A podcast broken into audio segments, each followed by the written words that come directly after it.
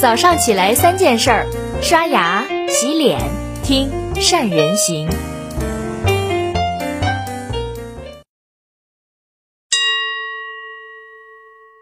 大家好，我是善人。大家有关注到我们善人行的变化了吗？明天更会有一个全新的内容上线。我答应大家的礼物也准备好了。学习是人类不断进步的阶梯。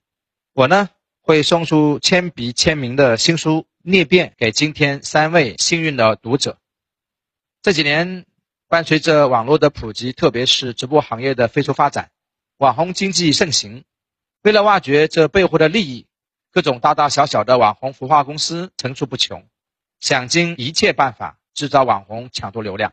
这不，前不久呢就有了这样一则新闻。刷新了我的三观。有三十多家网红公司多方联系了一位犯罪分子，希望能跟他签约，把他包装成网红。签约的价钱呢，有报两百万的，还有报三百万。在这位犯罪分子刑满释放的那天，甚至还有公司派出什么法拉利、布加迪这些豪车到派出所门口去等着接人的。本来我还以为是那些网红公司没有搞清楚情况，出奇招去接前首富黄光裕去了。结果往下一看，他们去借的原来是一个抢劫电瓶车的，为什么呢？这位因为偷盗抢劫电瓶车四次入狱的人，因为在媒体采访的时候说过了一些刷新了大家三观的言论，被人做成了视频走红网络，然后就被现在的一些追求流量的公司盯上了，出现了前面开豪车签百万合约的那一幕。我总觉得这些公司真的病得不轻。为什么这么说呢？不提利用别人过去的错误来赚钱这事儿的影响，就说一家企业的价值观都去哪儿了？企业必须要有底线，知道什么能做，什么不能做，什么钱能赚，什么钱不能赚。我能理解企业对流量的追捧，甚至可以说，在互联网的时代，哪里有流量，哪里就有商机。但是流量的背后是人，是客户。我们常说，把用户要做精准的分类。这种逆骑式的营销带来的用户，各位是我们想要的客户吗？肯定不是。企业的价值观决定了一家企业未来的高度，也决定了它的客户群体。君子爱财，取之有道。企业在做任何事情之前，都要注意价值层面的问题，向社会去传播正能量，而不是无底线的炒作。违背公序良俗、过分的追求流量的逆骑式的营销，很有可能会受到平台的限制。越过了法律边界，不利于品牌形象，也不是企业长久的经营之道。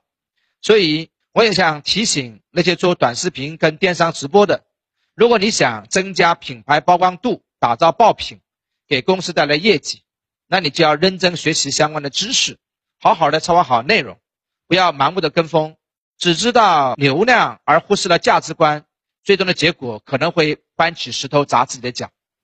当然，我也知道。很多企业在这个艰难时期背负着巨大的压力，迫切的需要一个新的增长点跟盈利能力。但是一定要想明白，盈利能力和增长点一定要可持续盈利和不断的成长的能力。我们之前也讲过，增长是公司唯一的任务，成长是人生唯一的功课。企业是以盈利为目的的组织，没错。如果你一直在亏钱，你的商业模式找不到未来可盈利的点。那么你就要停下脚步，好好的思考一下，怎么样才能拥有这种能力呢？持续盈利需要的条件很多，其中很重要的一点，你得先找到一个规模足够大的市场。如果你想创造一个一千亿市值的公司，至少要找到一个两千亿的市场。用大海里的水造一个泳池很容易，用池塘里的水去创造大海，那简直就是天方夜谭。我们有位学员企业叫鲁南眼科。他们呢，希望借助网络的力量去拓展更多的生意。之前曾经想把白内障手术作为自己的主要宣传方向。作为一家二十多年的三甲医院，技术当然很厉害，但是白内障手术的患者都是要用到医保，而医院每一年从政府拿到的医保指标会很有限，这就制约了业务的发展。后来经过重新梳理定位之后，凡是来医院治病的白内障患者，作为自然流量。而选择了全飞秒近视手术作为核心业务对外推广，业务一下子多起来了，而且不受到政府的医疗资源的限制，这就是所谓的找到更大的成长空间，这就是企业持续盈利的前提之一。那持续成长的条件又是什么呢？有人说是学习能力跟创新能力，也有人说是健康的组织运行体系。是的，这些都对，都很重要。但今天我要跟大家分享的是针对另外一点，在盈利的基础上，优秀的企业还要引导大众向善，向社会传递积极正面的价值观。就像前面那些网红公司，即使他们找到了市场，找到了流量。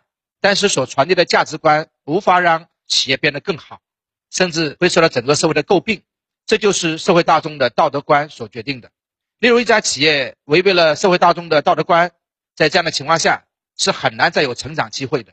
在前不久的武汉疫情当中，有一位给医院送盒饭的雨衣妹妹，得到了联合国的点赞，因为她所展现出来的那种迎难而上、乐观开朗、大爱无私的精神，鼓舞了很多人。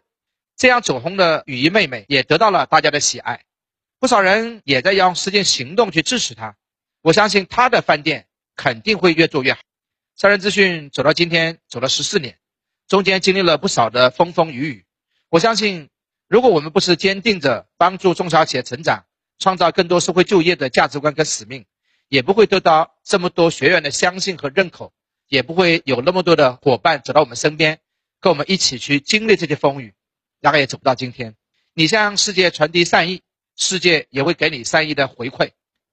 从管理学上说，积极承担社会责任，企业才会更具竞争力和生命力。著名管理大师德鲁克在谈到企业社会责任的时候说道：“企业是社会的器官，应该义不容辞地承担社会责任。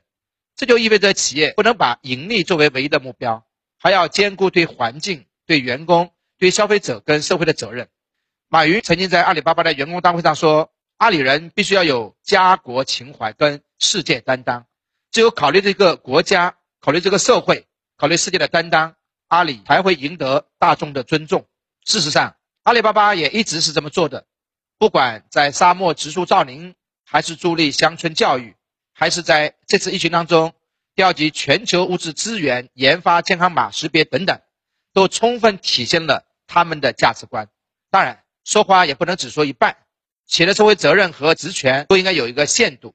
盲目的承担超出企业能力范围的责任，或者以承担社会责任为名来谋取利益，这才是对社会最大的不负责任。达则兼济天下，穷则独善其身。我们大家都要量力而行。好了，以上就是今天的三人行跟你分享的所有内容了。对于企业的价值观，各位你们怎么看呢？欢迎大家留下你的评论。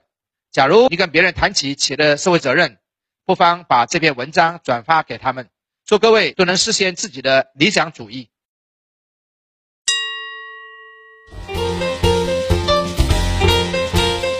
关注善人行微信公众号，每天早上六点三十分，咱们不听不散。